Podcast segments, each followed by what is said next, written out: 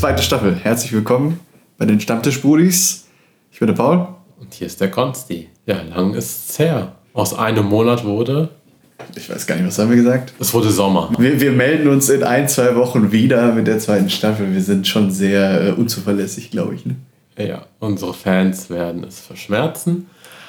Allerdings sind wir jetzt erstmal da, um mal zurückzublicken, oder? Auf Staffel 1. Vielleicht kurz einen Rückblick, warum, wieso, weshalb. Wir hatten einiges privat zu tun. Ein Studienabschluss meinerseits war dazwischen. Äh, du. Mögliche von Umzug, Umzug auch, bis ja. ja auch studienbezogene Dinge, die tatsächlich wichtiger als der Stammtisch mal waren. Genau. Ja, auf jeden Fall hat sich viel getan. Wir haben uns zusammengesetzt und ja, wann war das vor ein paar Tagen und haben darüber nachgedacht, wie können wir ja, jetzt die Themen ein bisschen strukturieren oder vielleicht ein bisschen mehr Struktur reinbringen.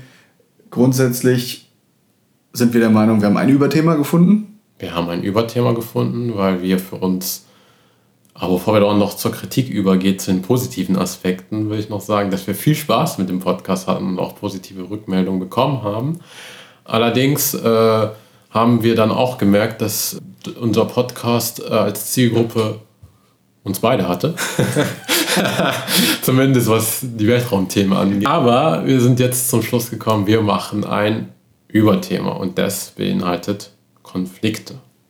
Genau. Also ganz grundsätzlich, wir beschäftigen uns mit Konflikten im Alltag oder auch, was weiß ich, politische Konflikte, die mit Aggression und kriegerischer Natur durchgeführt werden oder auch nicht oder subjektiv, ich sag mal in Form von äh, Rassismus oder Ausgrenzung. Ähm, da hatten wir ja schon erste Ansätze auch in der ersten Staffel, ja, ich sag mal kurz äh, gestriffen und auch ein, zwei Folgen dazu gemacht. Aber da haben wir uns so entschlossen, ähm, das interessiert doch die meisten und äh, das sind auch Themen, wo wir, glaube ich, uns ganz gut irgendwie mit auseinandersetzen können. Und deswegen haben wir gesagt, nehmen wir das als grundsätzliches Oberthema und teilen diese nun folgende zweite Staffel in ja, acht Folgen auf. Da haben wir sieben Folgen auch schon von durchgeplant im Groben. Das kann sich immer mal wieder ändern. Wenn jetzt irgendwie akut was Neues reinkommt, dann haben wir uns überlegt, können wir auch ein, Special in irgendeiner Form vielleicht ähm, dazu nochmal aufnehmen. Und wir haben extra eine Folge komplett offen gelassen. Und da würden wir uns sehr darüber freuen, wenn wir eben Themenvorschläge bekommen, die euch brennend interessieren. Kann alles sein. Achtet darauf, dass es ein Konflikt ist. Das ja. ist wichtig. Wir müssen da schon einen Konflikt ausmachen, damit wir dann das behandeln oder lösen. Gutes Beispiel, Israel-Palästina-Konflikt. Afghanistan, brennende Konflikte, sechs Monate bis die Taliban kommt. Das große Comeback. Darüber können wir auch genau. gerne berichten. Was weiß ich, äh, China und die USA. Also es gibt ja jede Menge Themen, die Leute aufregen. Und dementsprechend, also wenn ihr da was habt, egal welcher Natur, es kann auch sein, dass uns jemand fragt, mach doch mal eine Folge zur Demokratischen Republik Kongo. Da haben sich unterschiedliche Bevölkerungsgruppen platt gemacht. Was ist denn da passiert? Da ist es ja fast zu einem Weltkrieg in Afrika gekommen, äh, wo fast alle Länder einbezogen worden sind in den 90ern. Was ging da ab? Ich weiß nichts darüber und ich bin vielleicht auch gerade zu voll, das mir durchzulesen. Dann seid ihr genau bei uns richtig. Genau, wenn ihr zu faul seid, kommt zu uns. genau. Gut, heutiges Thema Bürgerrecht gegen Bürgerrecht. Was heißt das? In Zeiten von Corona. Das bedeutet, wir haben hier ein ganz elementares Thema, was viele Menschen bewegt, nämlich das kann sich in vielerlei Hinsicht in Corona-Zeiten zeigen, wie Impfpflicht gegen, äh, ja, ich möchte nicht geimpft werden, weil meine Gesundheit auf dem Spiel steht und die wiederum, die für eine Impfpflicht sind und sagen, ja, aber die, meine Gesundheit steht auf dem Spiel, wenn du dich nicht impfen lässt. Haben wir ein Problem, ja, ja. Haben wir alle ein Problem. Und da stellen wir uns doch die Frage, jo, was, was hat es eigentlich auf sich mit den Bürgerrechten? Und wir gehen auch näher darauf ein, warum ist eigentlich dieses Thema ein englisch-französischer Konflikt? selbst in Deutschland. Selbst in Deutschland. Was, was, was haben die Engländer und Franzosen mit Deutschland zu tun? Ist es aber. Es ist ein ganz alter Streit, mit dem wir uns hier befassen, beziehungsweise ein Konflikt. Und daher steigen wir auch direkt ins Thema ein. Wir müssen halt verstehen, die Tatsache, wie wir Recht definieren und wie Recht aufgefasst wird, hat sich halt im Wandel der Zeit in der westlichen Welt können jetzt nur die westliche Welt behandeln, äh, verändert. Das heißt, äh, nach der römischen Auffassung, die die Grundlage, also das römische Recht, die Grundlage unserer Rechtstradition bildet, gab es immer ein Rechtsverhältnis. Das Subjekt, also Paul und der Staat, das ist ein Verhältnis, das kann sich ändern. Du kannst Rechte verlieren, du kannst Rechte zugewinnen, du kannst im Knast landen, kann passieren, was will. Und das kümmert keinen, überspitzt gesagt. Das hat sich halt erst geändert 1679 in England. Das ist dann eine Rechtsgrundlage, dass die Habeas Corpus quasi den Menschen Rechte zugestanden hat, in einer Abwehr Rechte quasi gegen den Staat. Was heißt das? Das heißt eigentlich vereinfacht gesagt, der Staat kann jetzt nicht mehr willkürlich mit mir tun und lassen, was er will, sondern ich kann mich dagegen wehren. Ich habe bestimmte Basic-Rechte, die mir zustehen, dass ich ja eine gewisse körperliche Unversehrtheit habe. Und ein ganz wichtiger Aspekt ist, dass ich ohne Rechtsgang nicht einfach inhaftiert werden kann. Davon können aber Julian Assange und die Guantanamo-Häftlinge keinen Gebrauch machen, obwohl ihnen das zusteht in den USA oder England. Das zeigt, dass das dann doch nicht so immer gehandhabt wird. Aber warum ist es ein französischer bzw. englischer Konflikt? Wichtig ist daran zu verstehen, in der angelsächsischen Welt bildet der Staat oder die Rechtsnorm quasi eine Rechtsgrundlage des Menschen. Ja, die haben halt bestimmte Rechte, die können aber im Grunde leben, wie sie wollen und der Staat greift da auch nicht grundsätzlich ein. Aber wir leben hier in Deutschland in einem Verfassungsstaat, also von Frankreich geprägt. Ein starker Staat mit starken Rechten, mit Schutzrechten und es ist ein, eine Gewalt, der Staat ist die Gewalt. Es darf neben dem Staat gar keine andere Gewalt geben. Kurze Zwischenfrage. Ja. Die Verfassung in Deutschland ist? Das Grundgesetz. Für alle ja, jetzt gerade das, Also es gibt keine Verfassung der Bundesrepublik, sondern ja, das Grundgesetz, das ist gleichbedeutend. Aber zum Beispiel in England gibt es bis heute keine Verfassung. Einer der wenigen Staaten, neben Israel, ein anderes Konfliktthema zum Beispiel. Und das ist halt ein alter Rechtsstreit zwischen dem Nicht-Verfassungsstaat und dem Verfassungsstaat. Der Verfassungsstaat garantiert einen starken Staat. Der hat auch eine Fürsorgepflicht für seine Bürger. Das ist nicht so in der angelsächsischen Rechtstradition. Mit angelsächsisch sprechen wir jetzt explizit von Großbritannien, den USA in dem Sinne. Genau. Und daher kommt diese starke Begutachtung von, ich als Individuum habe ganz besondere Abwehrrechte gegen den Staat. Die gibt es so eigentlich gar nicht massiv im Grundgesetz verankert. Die gibt es schon. Also der Staat kann jetzt nicht tun und lassen, was er will. Aber er ist auch quasi die Institution der schützenden Hand, die quasi mit der französischen Revolution bei uns Einzug gefunden hat. Und da kannst du uns ja ein bisschen mehr dazu sagen, was bedeutet das im Grundgesetz eigentlich für uns bezüglich körperlicher Unversehrtheit, wo ja häufig argumentiert wird. Den ersten Satz im Grundgesetz, den kennen wir, glaube ich, alle seit der Schule, müsste, glaube ich, seit der Grundschule müsste das so sein. Also die Würde des Menschen ist unantastbar sollte zumindest den meisten bekannt sein in Deutschland. Dann steht dort aber auch, dass der Staat dazu verpflichtet ist, diese Würde zu schützen. Und eben, ich sag mal, wenn ich es genau vorlesen würde, was, was steht da? Alle staatliche Gewalt ist dazu verpflichtet, die Würde des Menschen zu achten und zu schützen. Also genau das, was ich jetzt äh, zuvor gesagt hatte, verpflichtet den Staat eben dazu, auch einzugreifen und vor Gefahren abzuwehren. Das hattest du ja eben auch schon kurz erwähnt. Das heißt, die Bundesrepublik Deutschland und eben die Politik als solches, die dort die Verantwortung trägt, ist dazu verpflichtet, auch einzugreifen. Das heißt, die können sich nicht einfach hinstellen und sagen, oh, da ist eine Pandemie, lassen wir die Leute mal mit der ganzen Geschichte alleine und hier links und rechts sterben. Das sind ja Individuen, die können für sich selbst sorgen. Das geht in Deutschland eigentlich nicht. Also da gibt es eine klare Verpflichtung auch äh, auf Seiten des Staates, dann einzugreifen und uns als Bürgerinnen und Bürger alle zu schützen. Das heißt, die können damit dementsprechend auch in unsere Grundrechte eingreifen. Da ist dann quasi auch eine Verpflichtung dazu da. Ja, und dementsprechend ist ja auch in der ersten Welle dann argumentiert worden. Da gab es vielleicht auch nicht die, die gewisse gesetzliche Grundlage, weil das so eine Notsituation war oder Notlage, die, die zuvor auch einfach noch nicht aufgetaucht war. Das heißt, dann müssen natürlich Gesetze geschaffen werden und dann später durchs Parlament und die Bevölkerung dann dementsprechend auch irgendwo abgesegnet werden. Dass man in so einer Krisensituation mit Sicherheit auch nicht immer alles juristisch sauber hinbekommt, ist vielleicht die eine Sache. Da vermag ich jetzt nicht für uns beide zu sprechen. Wir sind keine juristischen Experten.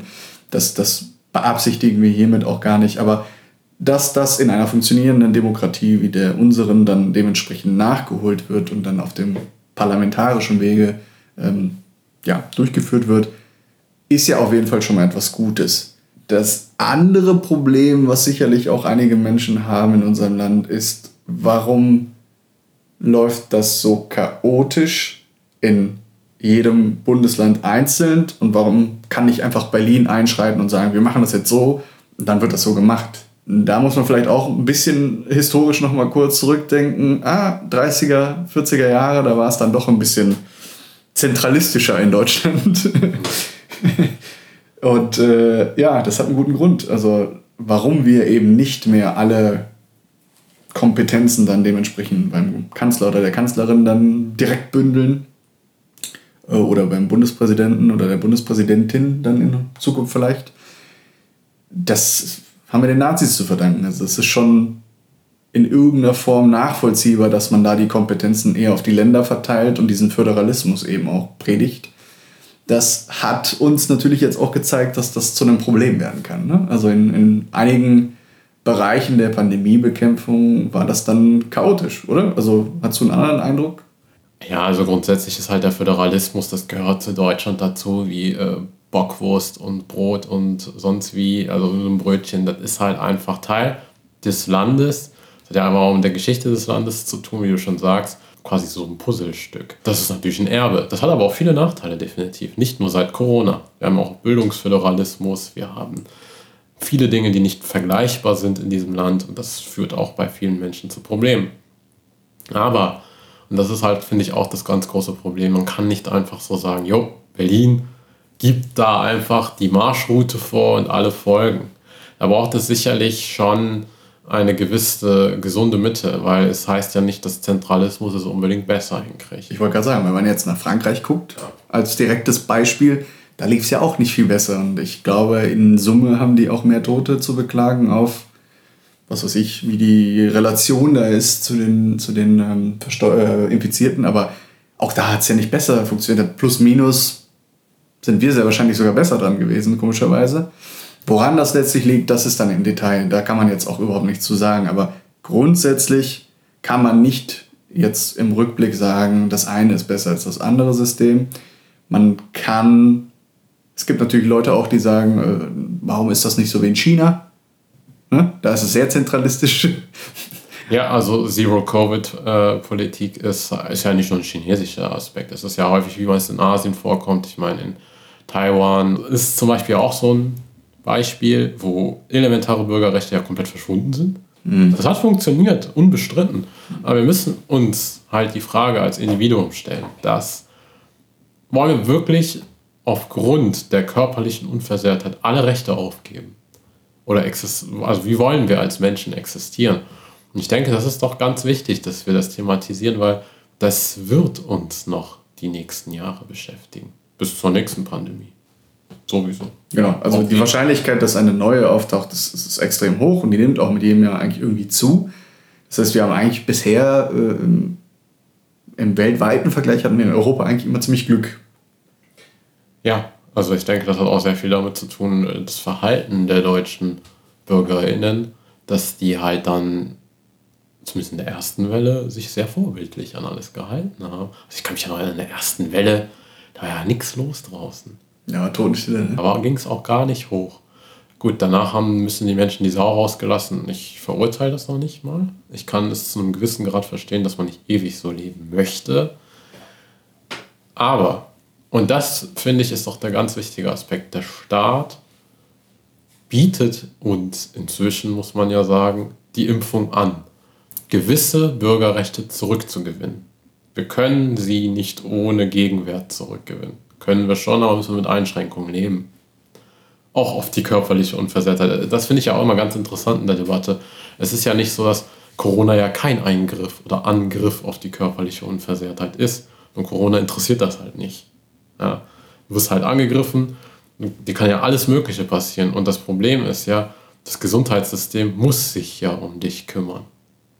Das ist das ganz große Problem. Und wie schafft es ein Staat, das gegeneinander aufzuwiegen? Ich meine, das ist ja das Ausgangsproblem, was wir angesprochen haben. In den USA, da ist ja auch sehr viel Verantwortung auf das Individuum, auch die eigene Sicherheit. Da hat halt jeder Hiopai halt eine Knarre. Mhm. Warum? Ja, weil der Staat ist grundsätzlich nicht so sehr daran interessiert, deine eigene Sicherheit zu, zu gewährleisten. Das kannst du selber machen. Ich mein, Willst du so leben? ich wollte gerade sagen, brich dir mal einen Arm in den USA und dann geh zum Arzt. Da überlegst du dir zweimal, ob du diese Operation durchführst, weil das Ding kostet dann plötzlich 20.000 Dollar deinen Arm wieder, äh, was weiß ich, gerade zu kriegen. Das machen dann einige einfach nicht, weil sie das Geld dafür nicht haben plötzlich. Ne? Also das muss man halt immer so ein bisschen abwägen. Deswegen, ich finde, wir meckern da auch immer extrem auf hohem Niveau. Das ist auch typisch deutsch und das ist auch okay so. Das hat ja auch was mit diesem ständigen Verbesserungsprozess zu tun, den wir haben. Wir nörgeln und wir kritisieren, aber irgendwann klappt es ja dann auch. Und ich finde grundsätzlich, so wie du das gerade gesagt hattest, man kann zumindest sagen, der Staat hat gut funktioniert in der ersten, in der ersten Welle definitiv, weil die haben tatsächlich genau das gemacht, was sie machen mussten, die Bevölkerung schützen. Ob das dann im Einzelfall und im Detail zu viel war oder zu wenig oder ob das vielleicht auch nicht auf einer juristisch perfekten Grundlage geschehen ist, ist erstmal das andere.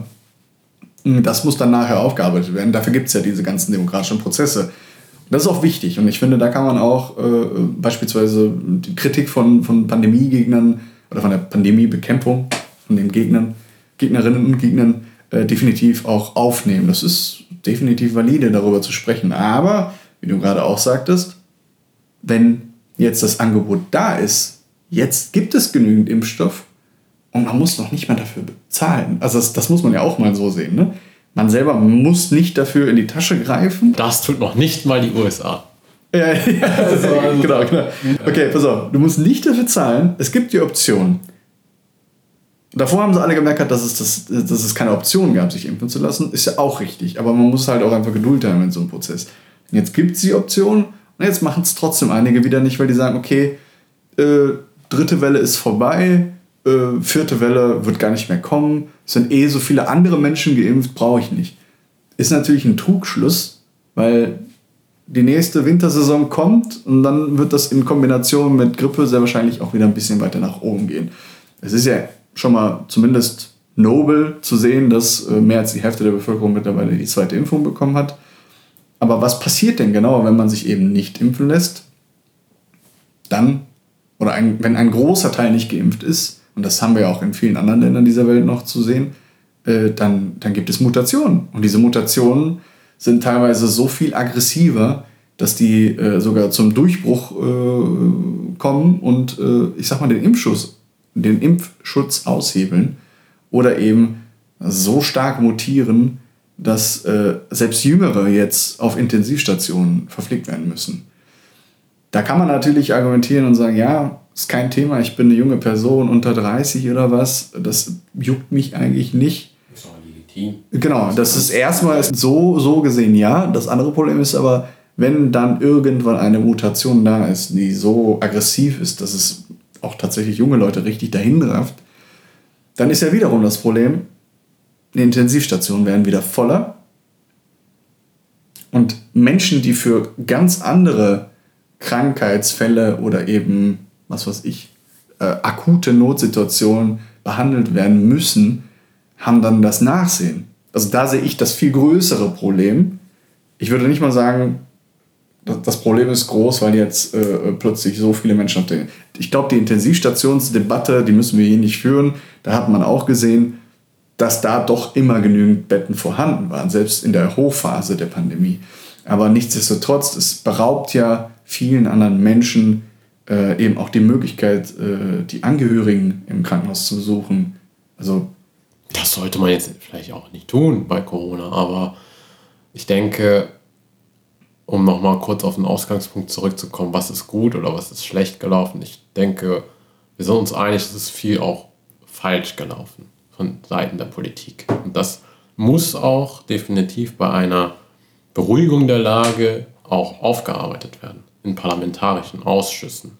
Das heißt, äh, kritisch ist natürlich zu begutachten, dass äh, viele Gesetze erlassen wurden über den Bundestag hinweg.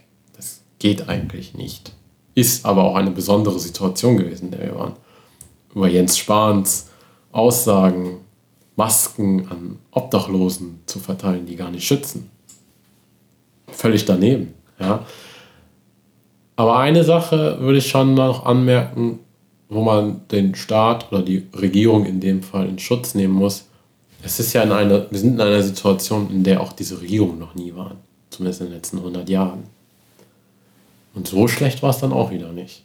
Das heißt, es gibt Länder, vielleicht wieder die USA als Beispiel, ja, unter Trump. Brasilien, Indien. Brasilien, Indien. Okay, Indien ist halt auch mal so ein Ding, da fehlen halt auch mal die Ressourcen, um mhm. das irgendwie hinzubekommen.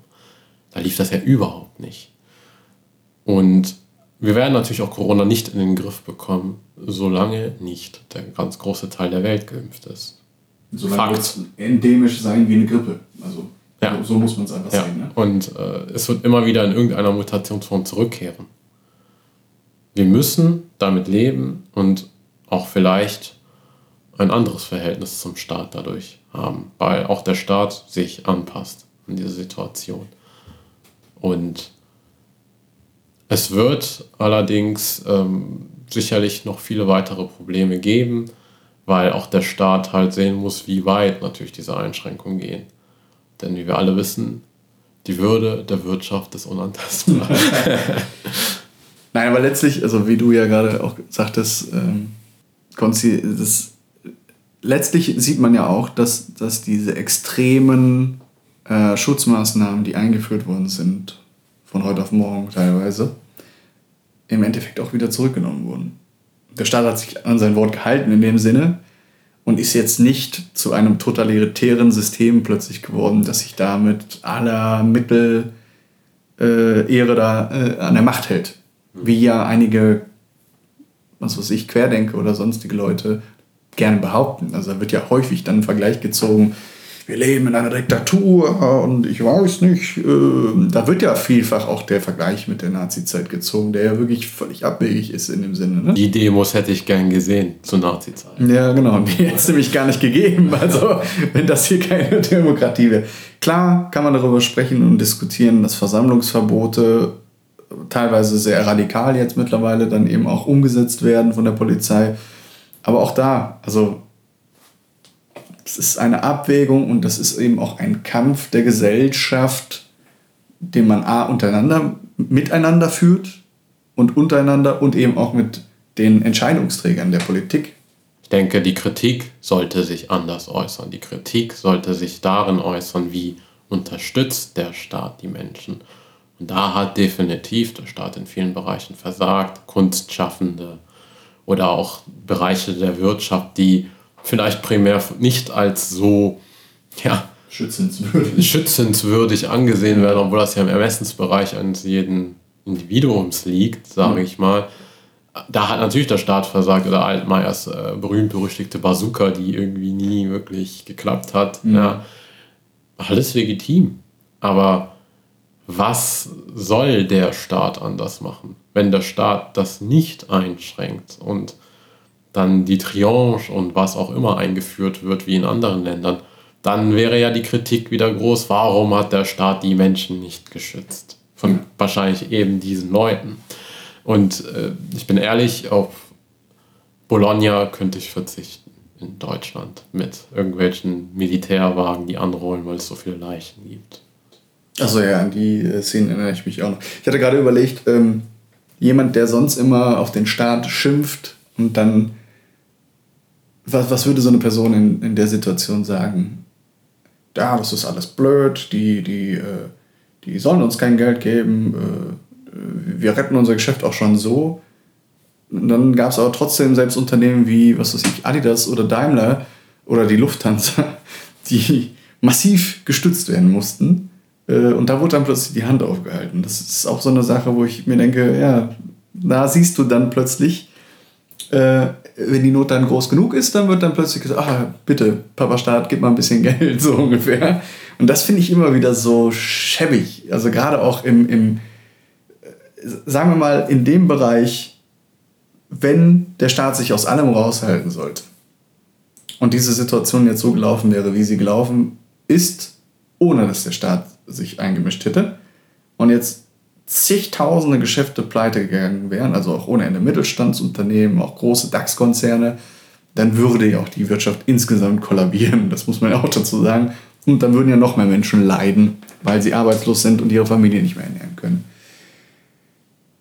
Für den Fall, dass dann einige wenige Unternehmen plötzlich doch gute Umsätze gemacht hätten oder Gewinne und dann aus, einer, aus so einer Krise dann gestärkt herausgekommen wären, hättest du jetzt eins von diesen Unternehmen gesehen, die dann plötzlich die Gelder an die kleinen Unternehmen verteilt hätten und gesagt hätten, hier, äh, uns geht's gut, äh, wir haben das aus eigener Kraft geschafft, jetzt müssen wir hier ein paar von den kleinen Unternehmen schützen, damit wir noch Abnehmer haben oder sowas? Nö, überhaupt nicht. Ich denke, das ist ja auch ein äh, ganz großes Problem, ökonomisch betrachtet. Das heißt, eine ganz, also mehrere große Misslagen. Also die erste ist ja, dass wir halt äh, sehen leider, dass die Schere zwischen Arm und Reich größer geworden ist durch Corona. Das heißt, äh, wir können feststellen, dass viele Bereiche eben ähm, Selbstständige, die halt sich irgendwie über Wasser gehalten haben, die sind ja komplett zerstört worden. Hier Veranstaltungsbranche ganz, ja. ganz heftig auch getroffen worden. Äh, ganz viele tolle Cafés, die sind alle verschwunden. Ja. ja. Also Grüße gehen raus an alle, die in den Bereichen gearbeitet haben und ihre Jobs verloren haben oder äh, ja tatsächlich auch in dem letzten Jahr oder in den letzten anderthalb Jahren komplett umgeschult haben. Wirklich schwierige und ich verstehe vollends deren Frust, deren Enttäuschung und auch, dass sie wirklich existenzielle Probleme haben. Und das, ja, diese Kritik darf man nicht kleinreden. Nein, nein, das ist ein ganz großes gesellschaftliches Problem, das uns noch Jahrzehnte begleiten wird, was hier passiert ist. Auf der anderen Seite, wie du sagst, dass äh, das auch nicht geht, dass die DAX-Unternehmen durch Corona sogar noch 20% mehr Gewinn gemacht haben. Ja. Das heißt, da gab es ja auch eine Studie von der Zeit, die dann festgestellt hat, die sind ja sogar noch reicher geworden. Haben das dann an ihre Aktionäre ausgeschüttet. Ausgeschüttet. Ja, das kann man. Also kurz, kurzer Zwischenruf. Wir sind nicht grundsätzlich gegen Aktionäre oder Aktionärinnen oder Aktien halten insgesamt, aber das ist doch einfach nur pervers. Also man kann sich doch nicht, man kann auch nicht sonst immer auf den Staat schimpfen und sagen, ah, wir kriegen das alles alleine hin. Und dann klappt es plötzlich nicht, dann hält man die Hand auf, wird gerettet im Endeffekt mit Steuermitteln, ja. mit Steuermitteln von uns allen und gibt dann diese Steuermittel plötzlich weiter an auch Aktionärinnen und Aktionäre im Ausland. Also das, das, das ist halt auch eine Sache, das ist ja dann pervers. Also wenn es nach mir gehen würde, wenn ich jetzt einen Vorschlag machen könnte, wo ich sagen würde, was könnte der Staat besser machen, dann definitiv bräuchten wir so etwas wie ein äh, Corona-Solidarpakt. Das heißt, mhm. dass auch Unternehmen, die auch aufgrund von Corona mehr Umsätze gemacht haben, sei Aldi, solche Unternehmen, Lebensmittelbranche, die ja. durfte ja die ganze Zeit durften die auf sein. Das heißt, die haben ja über ihre Verhältnisse Gewinn erwirtschaftet. Eigentlich in einer gerechteren Ordnung müsste ja sowas auch wieder umverteilt werden. Also eine Allokation dieser Güter an die, die komplett zumachen mussten. Weil es kann ja auch nicht sein, dass der Staat alles tragen muss. Der Staat kann auch nicht alles bezahlen. Aber auch private Akteure müssen da die Last tragen. Denn es kann ja nicht sein, dass also wir haben ja jetzt schon, sage ich mal, eine Ordnung, die dazu führt, dass äh, gewisse Unternehmen eine Marktposition haben, in der kleinere sowieso weggedrängt werden.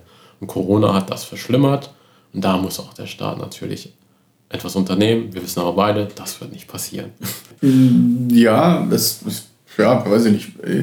Ich kann mir ja nicht vorstellen, dass das bei der nächsten Bundestagswahl, das wird auch ein Thema sein. Deswegen werden wir da jetzt nicht zu viel drauf eingehen, aber auch da kann ich mir nicht vorstellen, dass da, unabhängig davon, wer jetzt letztlich da eine Koalition stellt, dass da so, es sind ja schon fast radikale Vorschläge, die du da gerade in den Raum geworfen hast. Das kann ich mir fast nicht vorstellen. Aber insgesamt würde ich das vielleicht auch ähnlich sehen. Also klar kann man argumentieren und sagen, ja, aber die haben ja schon Steuern dann auf diese Gewinne gezahlt und so. Ja, aber wenn man sich das dann mal genau anguckt, So viele Steuern sind da nicht angefallen. Aber das ist nochmal ein Thema für, für eine andere Folge.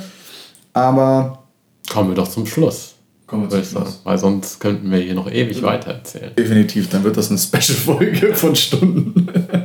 vor allem auch vor dem Hintergrund, dass wir es in der letzten kompletten Staffel ausgeblendet haben.